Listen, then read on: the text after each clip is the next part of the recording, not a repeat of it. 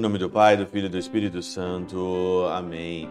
Olá, meus queridos amigos, meus queridos irmãos. Nos encontramos mais uma vez aqui no nosso Teose, Viva de Coriés, o Percor Maria, esse dia 10 de janeiro de 2022. Nessa segunda-feira eu queria agradecer mesmo de coração todas as pessoas que contribuem com o Teose, muita gente mesmo com o seu pouco ajudam aqui essa obra de evangelização. Confio no Teose. Muito obrigado mesmo de coração. Todos vocês que contribuem, que ajudam com o pouco que vocês podem, mas isso faz uma diferença enorme. Que Deus é, retribua a vocês aqui 100 vezes mais e depois no final com a vida eterna. Hoje nós estamos começando o tempo comum, Nesse dia, nessa segunda-feira, nós estamos na primeira semana do tempo comum.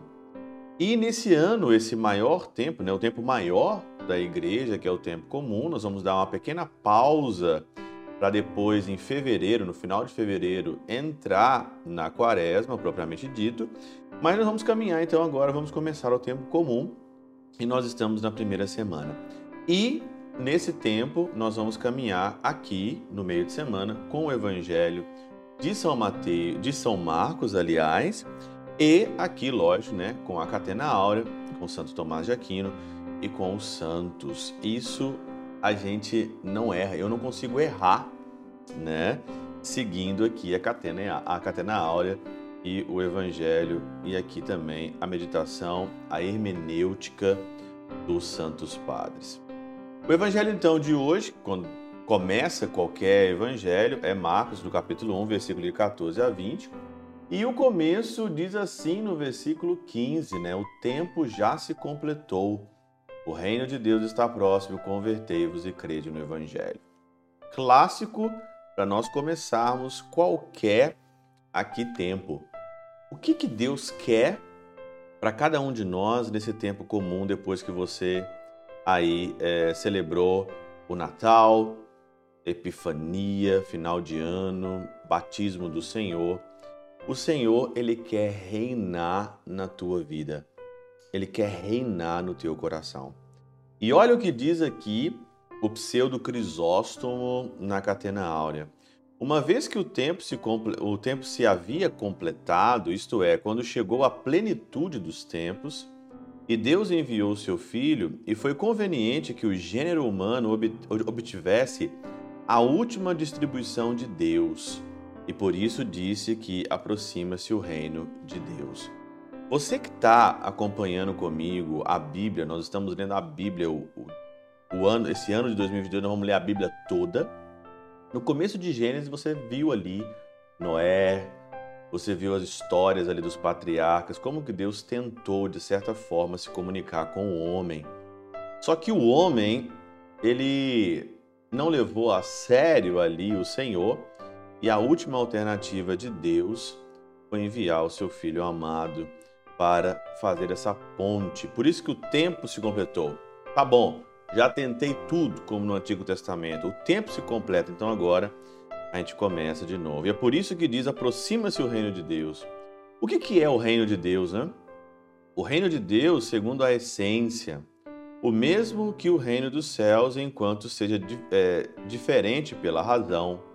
Compreende-se, pois, o reino de Deus como aquele onde Deus reina. O reino de Deus é aonde Deus reina. E nesse tempo comum, Deus tem que reinar na tua vida o que que você, qual que é o teu rei ou o que, que quem você vai deixar reinar na tua vida nesse ano de 2022?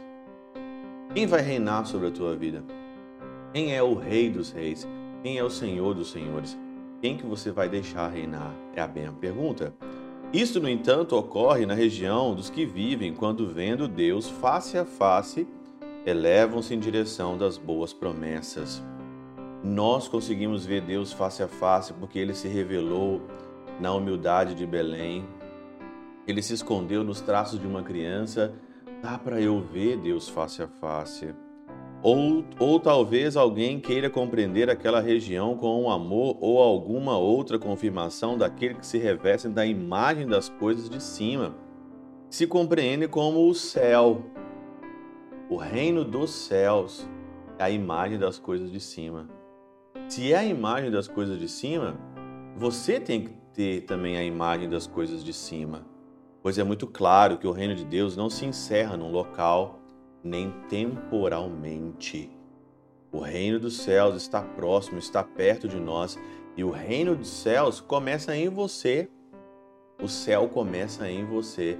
É tempo de nós colocarmos tudo aquilo que nós vivenciamos no Natal, no tempo natalício, no tempo ali aonde que Jesus nasceu na humildade de Belém, o tempo da epifania, do batismo, levar a sério o teu batismo, é tempo de colocar tudo isso em prática. Por isso, sejam bem-vindos ao tempo comum.